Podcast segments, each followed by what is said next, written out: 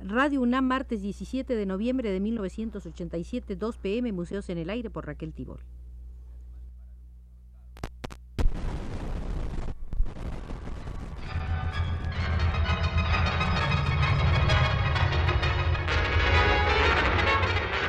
Radio UNAM presenta Museos en el Aire. Un programa a cargo de Raquel Tibol, quien queda con ustedes.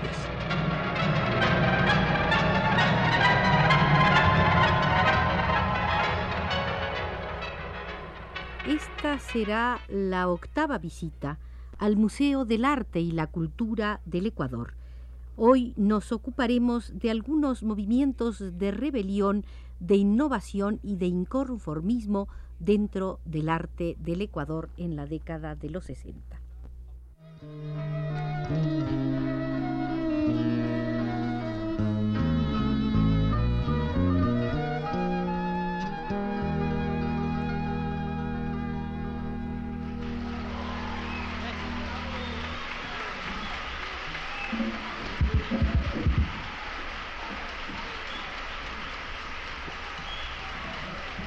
Comencemos por ver lo que ocurrió con un grupo denominado VAN, constituido por pintores principalmente de Guayaquil.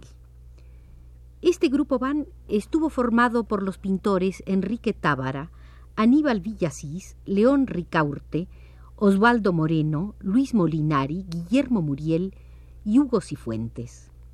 Los dos últimos, Muriel y Cifuentes, eran los ideólogos izquierdistas mientras que Tábara y Molinari, Molinari acababa de regresar tras larga ausencia en Argentina y en París, digo Tábara y Molinari aportaban las ideas sobre la internacionalización del arte. El manifiesto inicial del Grupo Van contiene los siguientes puntos. 1. Necesidad de un lenguaje nuevo en plástica y voluntad de hacer nuevas formas.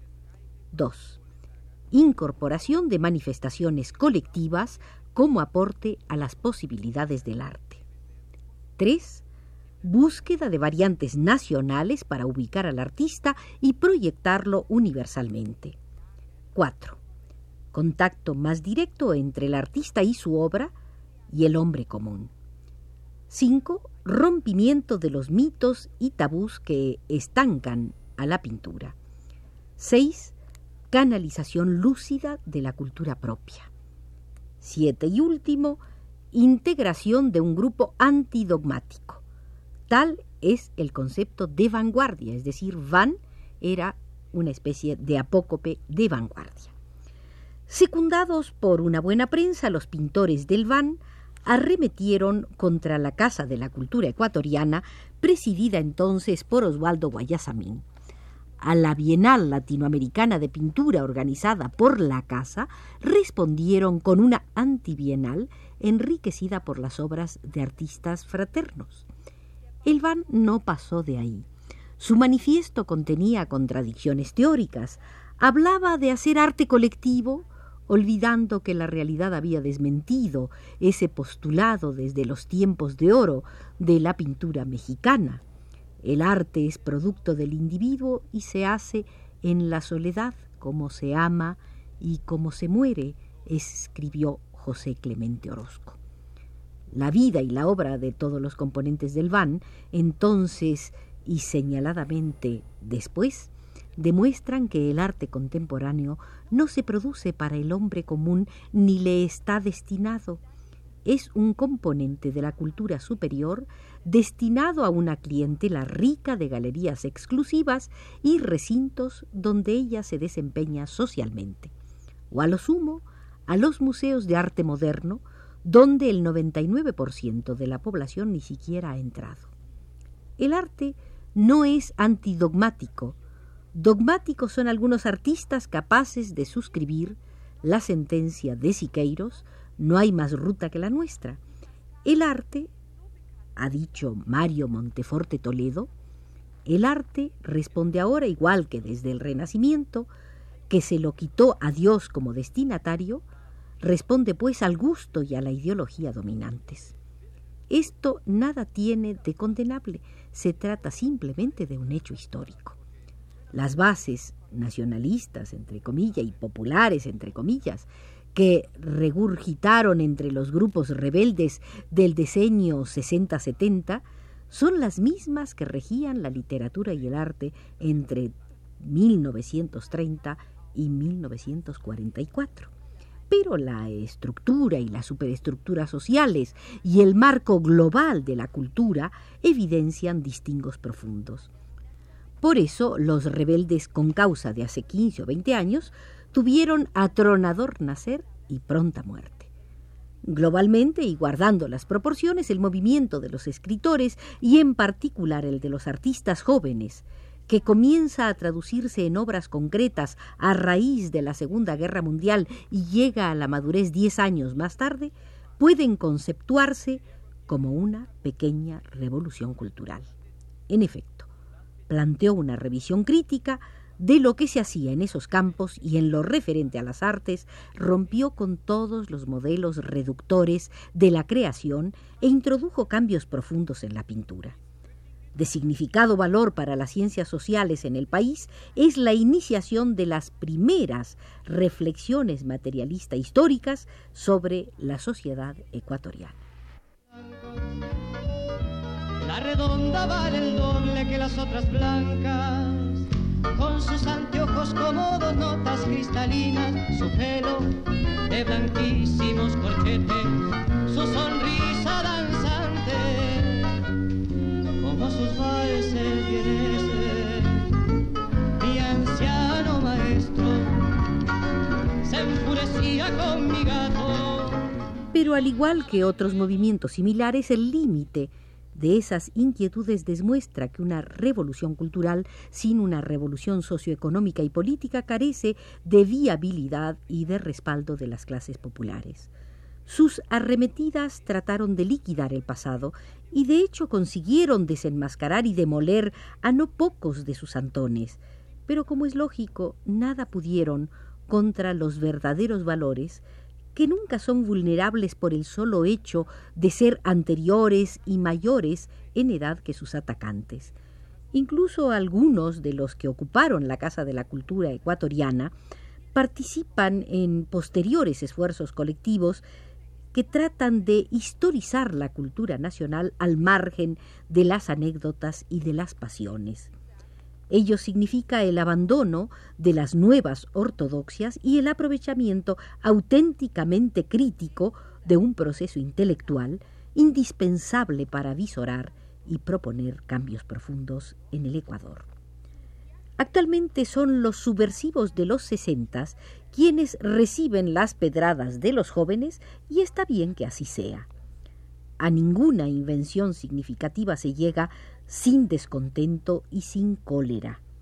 En el dominio de la pintura, la soberbia y la audacia y el desorden, con contribuciones esenciales para precipitar el caos en un mundo ya monstruoso donde la inteligencia solo puede justificar su sentido demoliendo y construyendo a la etapa de la lucha ideológica que se abrió con la democracia burguesa en el Ecuador, quizás no se hubiera llegado con tanta fluidez sin la pequeña revolución cultural que termina con la década de los sesentas. No como acto de individualidades, sino como obra de conjunto, ha sido mayor esfuerzo para ampliar libertad y universalidad en las artes ecuatorianas. Hablemos de uno de los componentes del grupo BAN, de Aníbal Villasís, quien nació en 1927 en Ambato, tierra de pintores. El padre de Aníbal Villasís era retratista. Villasís pintó desde niño. A los 14 años ya daba clases en el oficio, para el cual se formó como autodidacta y sin otras lecciones que las recibidas de Francisco Cosío durante su residencia en España. Comenzó como indigenista y paisajista, mas eh, poco sujeto a las normas que en aquella época imponía el realismo social. De entonces datan igualmente sus prácticas de impresionismo, cuya presencia ha sido inseparable del colorido de su obra. En cuanto a tratamiento del dibujo, los volúmenes, los contrastes y el antipreciosismo fue expresionista. En esa época pintó prostitutas, modelos miserables de las barriadas y luego motivos taurinos. Notable es su retrato de Manolete. Después de una primera y bisoña muestra en Ambato, presenta una extensa exposición en Caracas en 1949. A todo lo largo de su vida ha trabajado en dos planos, por lo menos. El más constante ha sido el tema de los niños pobres, cuya inocencia lo conmovió hasta la ternura desde cuando vivía en la provincia.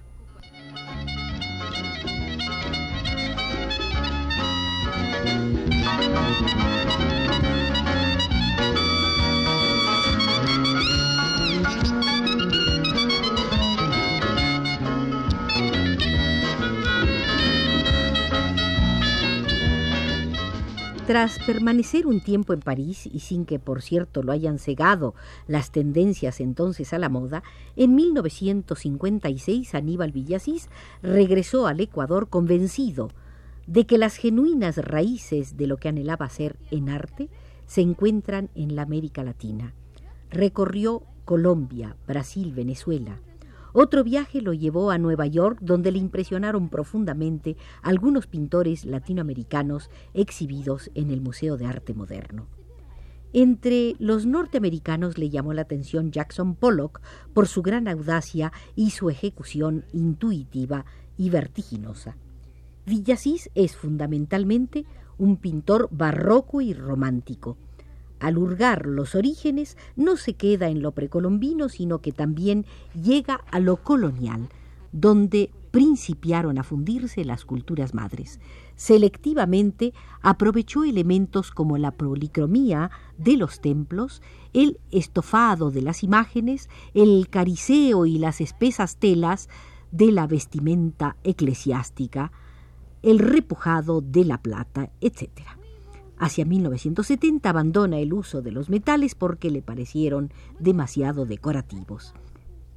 Pese a sus obras que podríamos llamar suntuosas, quizá las más entrañables sean precisamente las ejecutadas dentro de una paleta poco amplia, cuya verdadera riqueza son los tonos medios, Irreprochables, digamos, en plan de criterio, son sus composiciones hechas alrededor de 1967 que parecen esgrafiados sobre blanco. Sin embargo, muy ricas en calidades como las perlas y los desiertos o como las paredes de las antiguas casas.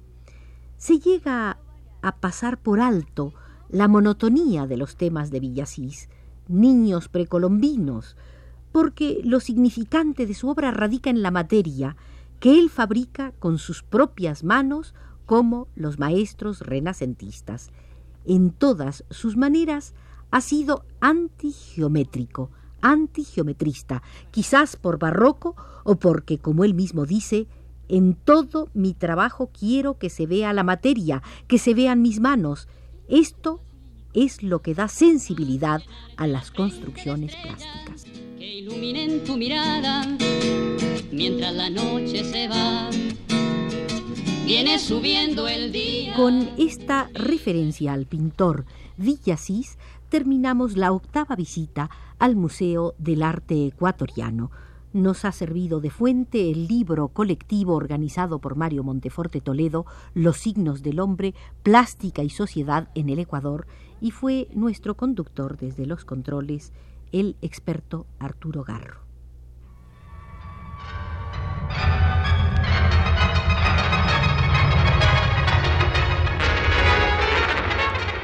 Radio UNAM presentó Museos en el Aire.